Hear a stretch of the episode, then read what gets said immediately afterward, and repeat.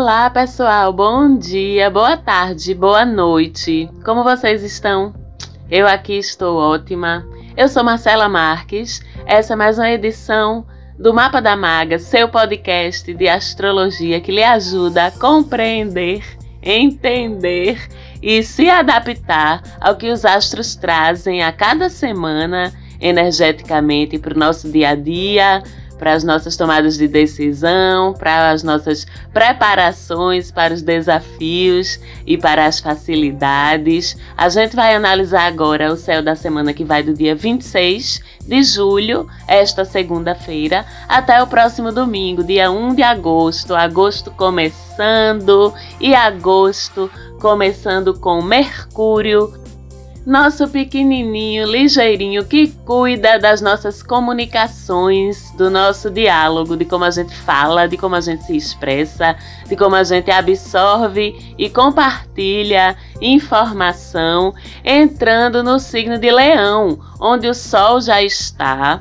desde a semana passada. Mercúrio sempre anda bem pertinho do Sol, porque ele é o primeiro planeta, acho que vocês lembram, não é? Das aulas de sistema solar da sexta série ou sétimo ano do ensino fundamental. Pois é, por isso Mercúrio sempre anda bem pertinho do Sol.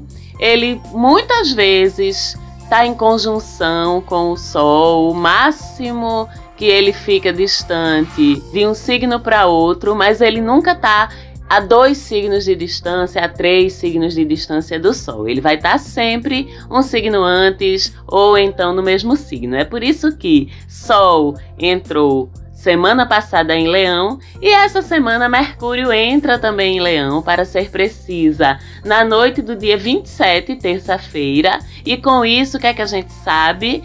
Quando Mercúrio muda de signo, muda a forma com que a gente comunica, com que a gente expressa e com que a gente absorve informação. Com Mercúrio em Leão, a gente fica cheio e cheia de confiança para se expressar. Nos expressamos com mais entusiasmo o nosso poder de convencimento, de inspiração ao outro, de liderança, de protagonismo, tudo isso que é bem característico das energias do signo de Leão, passa a se expressar também pela nossa fala, pelo nosso discurso, pela forma como a gente se expressa. Então ficamos muito autoconfiantes, ou pelo menos soamos, aparentamos muito mais segurança naquilo que a gente fala, naquilo que a gente expressa, e portanto, nosso poder de convencimento e o nosso poder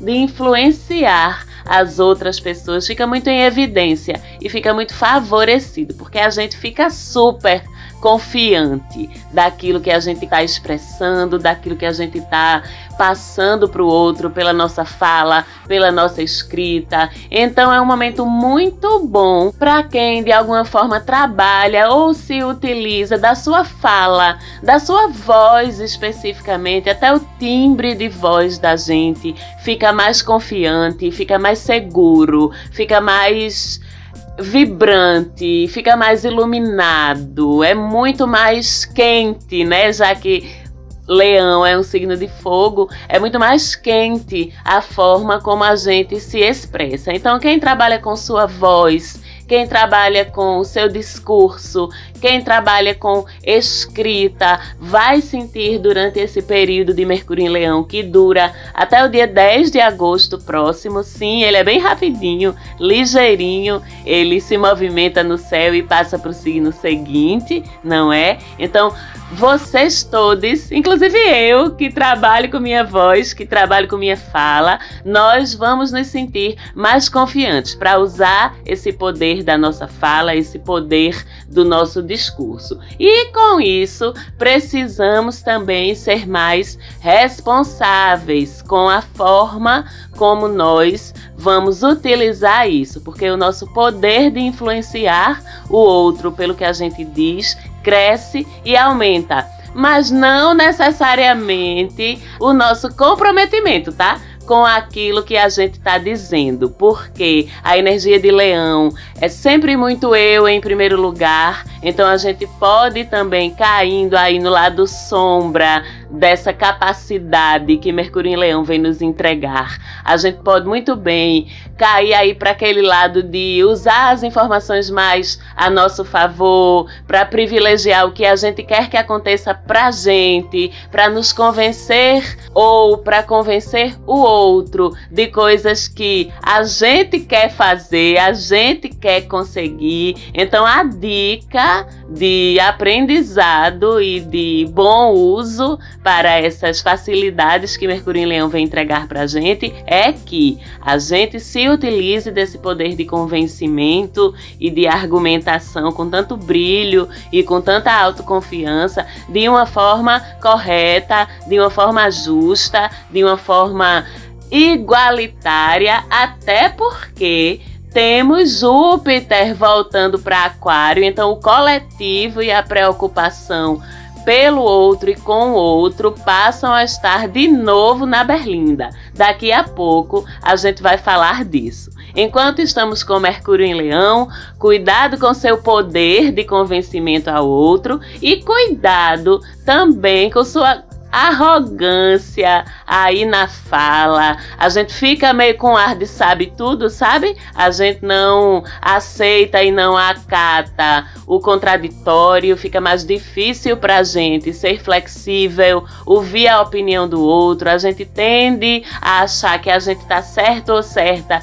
em tudo, e esse é um aprendizado, uma proposta de observação que essa estadia de Mercúrio também traz para a gente. Não vamos esquecer do contraditório, não vamos esquecer de ouvir, de dar importância ao ponto de vista do outro também. Nem sempre a gente está certo. E com Mercúrio em Leão, isso fica ainda mais evidente de a gente estar prestando atenção tá certo? Não nos acharmos donos e donas da razão, porque não existe isso, né? Cada um tem o seu ponto de vista, cada um tem a sua história, cada um tem a sua o seu sistema de crenças, de convicções. O contraditório é importante, não significa a gente abrir mão do que a gente acredita, não significa a gente abrir mão das nossas verdades, mas a gente precisa ter bom senso e equilíbrio para saber até que ponto aquilo são as nossas verdades e até que ponto entra também o direito do outro ou da outra de ser ouvida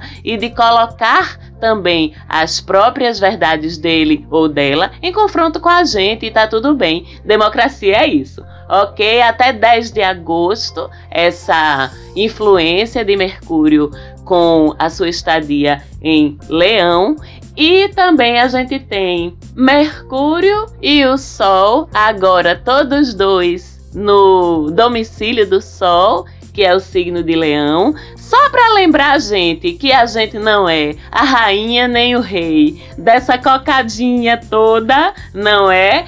Eles dois passam a semana fazendo uma oposição aí com dois grandes detentores de poderes transformadores e de poderes restritivos, vamos dizer assim, em oposição que são Plutão e Saturno. Pois é, ao longo dessa semana, tanto Mercúrio em Leão quanto o Sol também em Leão, para baixar nossa bola um pouquinho, vão estar fazendo oposição a Plutão e a Saturno. Então, com essa oposição, a gente pode ver entrando em cena embates com figuras ou sistemas de poder, de autoridade que tem algum poder que tem alguma autoridade sobre você, sobre a sua vida, seja de forma bem direta, como por exemplo, o seu superior ou sua superiora hierárquica no teu trabalho, seja dentro da tua dinâmica familiar, se você ainda vive numa estrutura familiar onde você depende do seu pai, da sua mãe ou de alguma outra pessoa,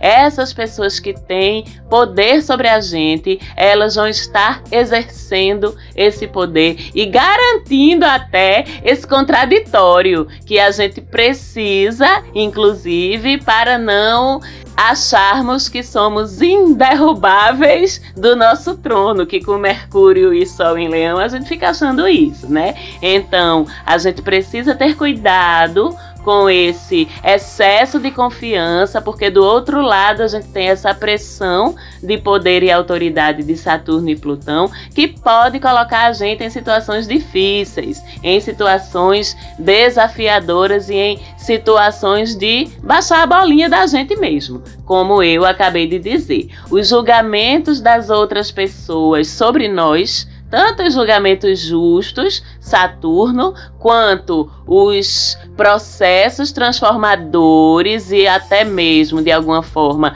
destrutivos, que a gente vincula esses conceitos a Plutão, vão estar colocando a gente em situações mais complicadas, né? Esses processos de repressão, de exercício de alguma forma de poder sobre nós, eles vão estar mais severos, mais pesados. Quem tem poder sobre a gente vai fazer questão de exercer esse poder, certo? De um jeito restritivo, muitas vezes até para o bem, mas muitas vezes também com abuso sobre a gente desse poder e dessa autoridade. Então é uma briga aí em que a gente tem por exercício e por aprendizado, como eu disse, abrir espaço para esse contraditório, mas também nos preservarmos, preservarmos o nosso equilíbrio, preservarmos a nossa estabilidade emocional, psicológica, porque os dois, né? Saturno e Plutão, quando vem, vem desconstruindo mesmo. E muitas vezes nem essa força, esse brilho do Sol em Leão são suficientes para a gente vencer batalhas contra antagonistas tão poderosos quanto eles dois, né? Então a gente vai perceber sim obstáculos, proibições, impedimentos, frustrações, sabotagens até nesse nosso caminho. É uma semana onde você vai perceber que você vai encontrar mais resistência, onde você vai perceber que as situações de conflito, ou pelo menos de conflito em potencial, porque você vai estar consciente, não é? E não vai estar mordendo a isca. Então, pelo menos as situações de conflito em potencial, elas parecem que vão ser mais frequentes, vão aparecer com mais frequência nessa semana da vida da gente. Então, como sempre, flexibilidade, senso de coletivo e a compreensão de onde estão os nossos limites. Essa semana, particularmente, ainda que for injusto, algumas vezes a gente vai ter que se submeter a esse limite, baixar a nossa cabecinha, aprender a resiliência, praticar a resiliência e a flexibilidade para a gente não sofrer consequências maiores aí desse antagonismo desses dois governantes, desses dois poderosos aí do zodíaco. E como sempre que Plutão se envolve, daí podem advir situações transformadoras, sim, tá? Desses embates, desses conflitos, dessas barreiras, desses obstáculos que vão aparecer.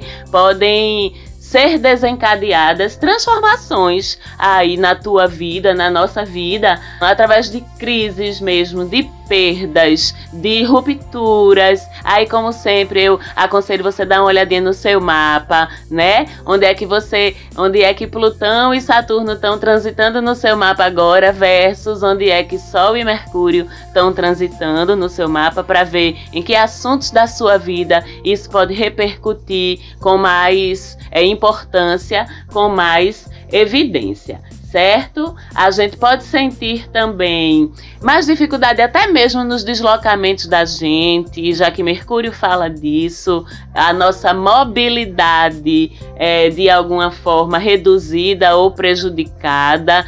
Cuidado com isso também. Planeje-se quando for sair de casa. Dirija com cuidado. Ande com cuidado, porque de encostadinha no trânsito até cair dentro do bueiro para quebrar a perna pode acontecer. Então, todo cuidado se justifica, cerque-se de proteção e vamos ao longo dessa semana ser mais prudentes em tudo, desde no que a gente fala, nas brigas que a gente compra, até na forma como a gente se desloca de fato, fisicamente, geograficamente ao nosso redor. Ok? Temos também um outro player aí astrológico que é Marte, trocando de signo também no dia 29 agora de julho, Marte deixa Leão e entra no signo de Virgem na noite do dia 29 de julho. A gente sabe que Marte rege a nossa vitalidade, o nosso ímpeto, a nossa força vital, nossa libido, a nossa garra de ir atrás das coisas, de correr atrás do que a gente quer conquistar,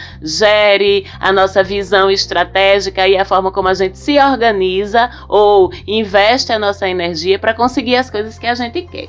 Com Marte em Virgem, a gente tem uma nova estratégia, né? Se com Marte em Leão, a melhor forma era através justamente dessa autoconfiança, dessa coragem, desse se jogar, às vezes, muitas vezes no instinto, no impulso, que os signos de fogo são muito sobre isso. Agora, com Marte em Virgem, que é um signo de terra, a abordagem muda. A melhor forma de a gente correr atrás do que a gente quer, de a gente traçar e ir atrás dos nossos objetivos, das nossas metas, das nossas conquistas, agora é com método, com organização com planejamento, no impulso, durante essa temporada de Marte em Virgem, as coisas não se realizam.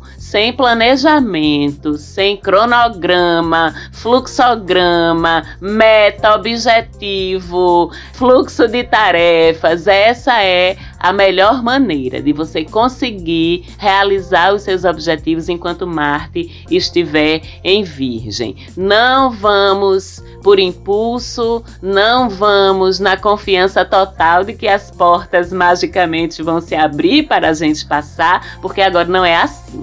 Use de informações concretas, use de planilha, de planejamento, de clareza, inclusive por escrito mesmo, nas suas metas, no que você quer conseguir, no que você pode fazer para conseguir o que você quer. É aquele planejamento metódico, é aquele planejamento Caxias para que você organize o seu fluxo de energia, o seu fluxo de trabalho, o seu fluxo de atividades. É por aí, tá certo? Do jeitinho terra de ser, do jeitinho organizadinho, bonitinho, planilhinha, canetinha colorida. É por aí durante esse período, tá certo? E Martin Virgem é um posicionamento que favorece quem trabalha dentro das exatas, o povo de engenharia, o povo de arquitetura, o povo de saúde também, porque